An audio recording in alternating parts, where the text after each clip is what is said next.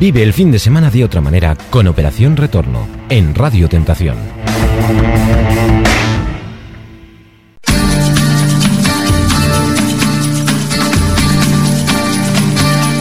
Operación Retorno, Radio Tentación, continúas aquí con nosotros, esperemos que sí, porque lo que te vamos a ofrecer a continuación seguramente que va a serte de mucha utilidad.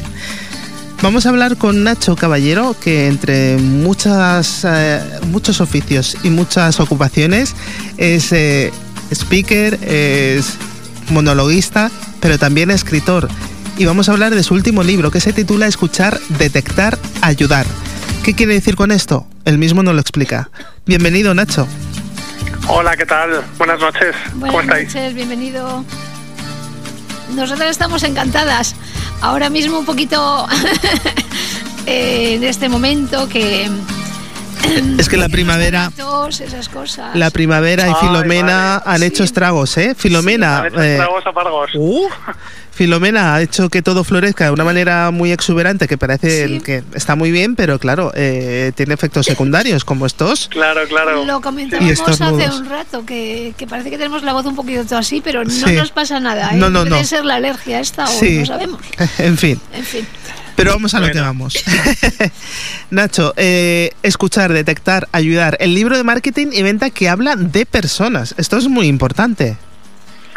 Pues sí, habla de personas porque creo que nos afecta a todos lo del marketing y las ventas, ¿no? Es un el, el subtítulo del libro dice mm, eh, escuchar, detectar, detectar, ayudar. Si es un amigo, le echas una mano. Si es un cliente, vendes. Entonces la idea es que escuchemos más, que detectemos si alguien tiene algún problema y que le ayudemos a solucionarlo, ¿no? Entonces, si es un amigo, efectivamente no le vas a cobrar, lógicamente, pero en eso consiste el vender tu producto o tu servicio, en escuchar mucho más, en detectar si alguien tiene un problema y en ayudarle de forma honesta a solucionarlo. Esa es un poco la filosofía del libro, por eso habla tan es- es- está tan, o sea, va dirigida a todo el mundo, ¿no? A la gente que es emprendedora, a la gente que trabaja por cuenta ajena, a la gente que está buscando trabajo o que nunca lo ha tenido. Va para todo el mundo, ¿no? Para todas las personas. Un rango muy amplio. Eso es. ¿Y cómo te decides a, a escribir este libro? ¿Qué es lo que te, Pues me- qué es lo que te motiva? Porque, mm, como ha dicho Esther, te dedicas a muchas cosas, pero Bueno, al final no son tan... O sea, es- o sea, yo siempre he dicho que lo mío es escribir, entonces a partir de la escritura de los libros sale todo lo demás. Salen charlas, salen formaciones, salen eventos, salen monólogos. Al final todo empieza escribiendo, ¿no? ujú, Entonces me di cuenta, eh, sobre todo durante la pandemia, sí, me di cuenta de la importancia que tiene el marketing y, la- y las ventas para cualquier persona que tenga un negocio, pero también para cualquier persona que tenga que venderse a sí misma en su propio trabajo. Entonces, como digo en el libro, digo, si, si eres emprendedor y no quieres eh, saber de marketing y ventas, o tienes un gasto o tienes un problema. ¿Sabes? Porque por ser bueno o porque algo te apasione, no es suficiente para que la gente te lo te quite de las manos. ¿no? Entonces, mm, claro, esto se puede utilizar, sabéis que hay mucho vendehumos y hay mucha gente que se está aprovechando de forma abusiva de mucha gente, Sí, eh, de la- es una epidemia muy muy seria y muy grave, ujú. Pero aquí abogo por hacerlo de forma honesta. Claro, es que En esa escucha. sí, eh, Nacho, que aprovecharse de- del mal ajeno, desde luego, para sacar partido, provecho propio, es. está muy mal. Entonces, en, en tu caso, les ayudas de una manera, pues como tú dices, más honesta, ¿no? Bueno, lógicamente, yo cuando me, cuando me dirijo a, a un cliente mío, primero intento escuchar, o sea, le escucho eh, eh, para, para ver si realmente le puedo ayudar en algo y si le puedo ayudar en algo se lo ofrezco y él decide. Esa es un poco la filosofía. Pero es que además en mi vida privada me ha venido muy bien para potenciar la escucha hacia los demás. Eso te iba a yo- decir, porque a veces oímos, oímos, oímos muchas cosas, nos entran muchas cosas en nuestra cabeza, pero realmente escuchamos. Yo creo además que el, el- atención. el que el que habla demasiado pierde porque no se lleva nada de la conversación. Entonces creo que, que las, yo la verdad me ha costado mucho, ¿eh? porque siendo monologuista, imagínate, ¿no? El viaje es largo, ¿eh? O sea, esto lo he vivido yo en carne propia. A mí me mm, he hecho un, un esfuerzo muy grande en potenciar, potenciar la escucha y más en tiempos de Zoom y demás. Pero te das cuenta hasta del lenguaje no verbal. Es, es, que es muy importante el lenguaje no Es muy importante. O sea, tiene una parte de, al final, la consecuencia, si tienes un negocio de por medio, la consecuencia natural es la venta, pero casi sale sola si el resto lo has hecho de forma honesta. Nacho, eh, seguramente muchos de los que nos escuchen eh, pensarán, bueno, esto no es nada nuevo, ya lo hemos escuchado en otras ocasiones, algo parecido, algo similar. Eres muy crítico en el libro con los vendehumos, como tú los has eh, llamado, y sobre todo tú quieres ofrecer eh, este producto, este libro, de una manera mucho más honesta, que es lo que estás diciendo, pero también eh, aportando experiencias personales que ayuden a comprender todo lo que en el libro estás diciendo.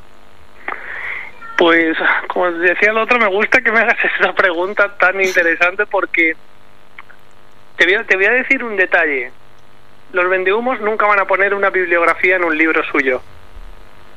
Hay gente que se dedica a replicar libros que están en inglés, los pasan a español y se quedan tan anchos y se postulan como expertos.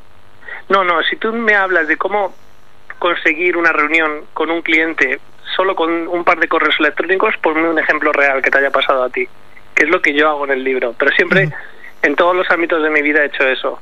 Cuando doy una charla intento jugármela, meter la cuchara hasta el fondo y que si es un libro, una charla, un monólogo, que sea tan personal que otra persona no pueda hacerlo por mí.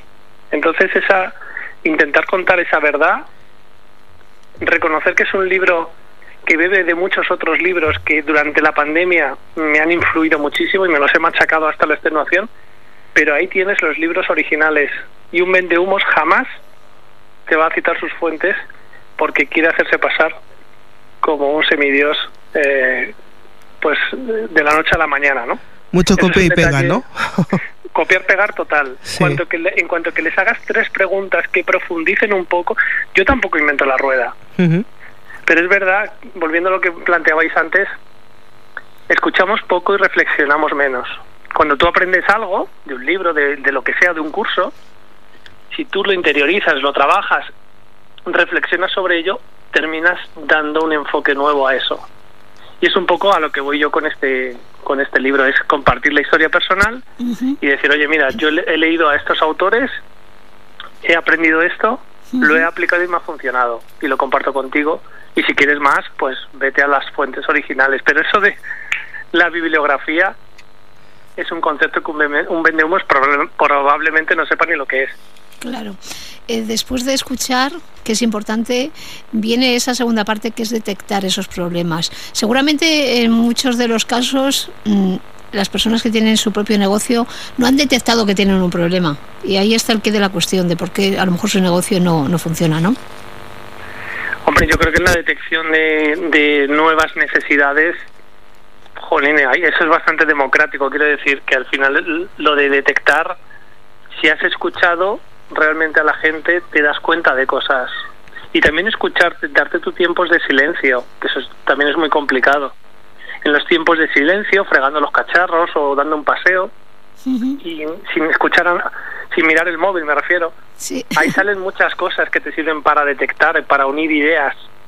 Yo creo que Pero, es una... pero a ti no te, no te pasa que a veces pensamos que tenemos, nos pasa algo, pero nos cuesta reconocerlo. Sí, claro, eso cuesta mucho verbalizarlo para que alguien te cuente te cuente un problema real. Hace falta un trabajo de escucha muy potente. Entonces yo creo que ahí es un, es un gesto de, de generosidad. Y en cuanto a los negocios que me comentas, pues es evidente que, eh, jolín, la pandemia ha sido como un viaje en el tiempo hacia adelante que nos ha colocado, yo que no sé si cinco o diez años en muchos ámbitos por delante de donde estábamos, ¿no? Entonces hay muchos negocios que, que jolín, se han visto muy afectados, lógicamente, y todo este tipo de cosas, pues eh, pretende ayudar a, a reciclarse, a nuevos enfoques, que si el takeaway, que si, no sé, mil ideas que han surgido, jolín, que llames a un sitio que, que te cogen el teléfono. Al gimnasio al que yo voy no tenía teléfono que te cogiesen. Y la pandemia les ha, no sé, les ha instalado un teléfono allí y ahora te lo cogen. ¿Sabes? Ese tipo, o sea, hay, hay muchas cosas que la pandemia ha cambiado a la fuerza, pero también os digo, el ser humano somos básicamente iguales desde hace miles de años, ¿no? Sí. Por dentro, quiero decir. Sí. Al final, lo básico, y la pandemia nos ha enseñado eso, es lo que al final importa. Para, y lo que importa también de tu libro es que se puede leer eh, los capítulos eh, no siguiendo un orden, puedes eh, saltarlos. Y creo que, que, hay capítulos que pueden estar muy bien adaptados pues, para cualquier persona que esté interesado en conocer un poquito más. No está únicamente orientado a aquellas personas que se dediquen al sector mercantil, por decirlo de alguna forma, o comercial, sino que esto, como tú bien has dicho, se puede aplicar incluso en tu vida personal, porque eh, efectivamente tenemos que escuchar, detectar y ayudar. Y eso es vital, y más en estos tiempos eh, que corremos, Nacho. Sí, bueno, yo he querido ocuparme un poco de la, la, estructura. He querido efectivamente que fuera un libro que puedas coger por cualquier sitio, ¿no? Y, y puedas eh, cómo afrontar una pues una reunión con tu jefe y yo te cuento lo que me pasó a mí en determinadas situaciones. Y, y bueno, creo que me mojo así en términos, eh, me meto en el barro a la hora de decir cosas que quizás resulten incómodas pero que la gente a veces necesita oír eso, ¿no? Incluso la idea de que, no sé, esta obsesión por formarnos continuamente, ¿no? Que el último secreto, la última innovación, para, para, para, tío.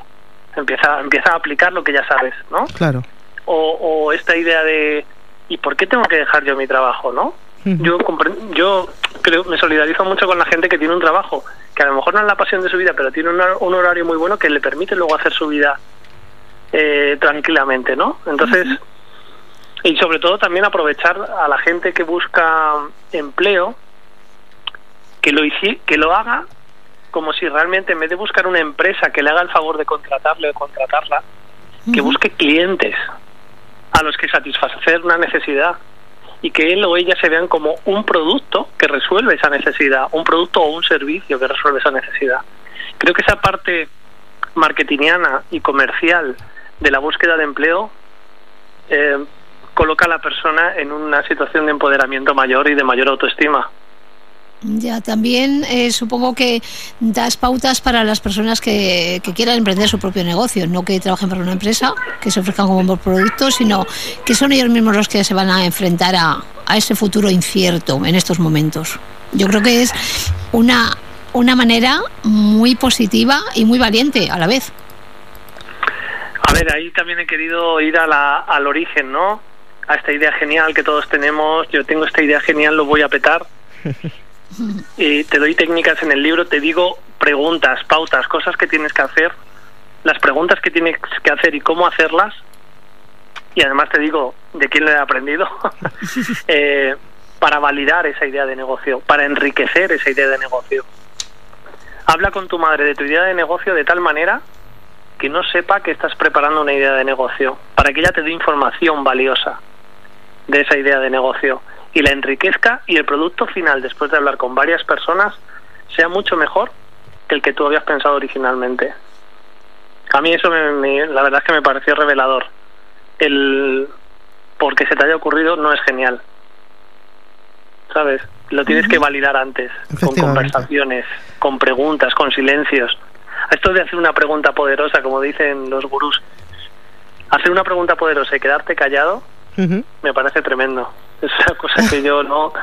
O sea, hacerle determinadas preguntas que te da vértigo hacer, ¿no? Porque dices, jolín, pero que te dan una información tan valiosa que puede ser, vale, mm, pues no te molesto más, porque tú ya sabes que esa persona no es tu cliente, o sigues preguntando y ahondando y interesándote, pero de forma genuina, que es a lo que voy yo con la parte humana del libro.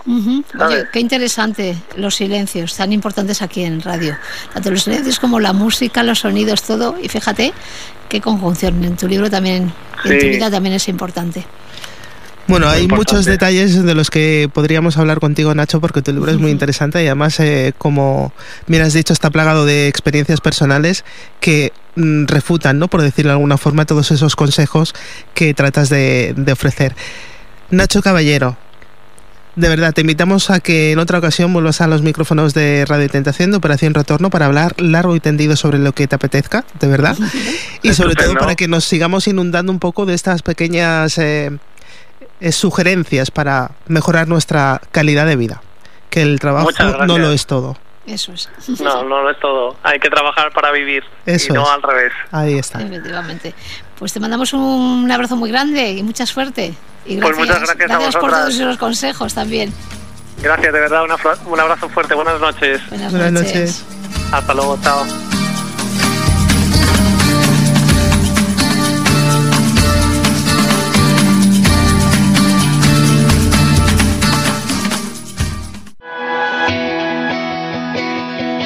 Marcando el rumbo a casa con Operación Retorno en Radio Tentación.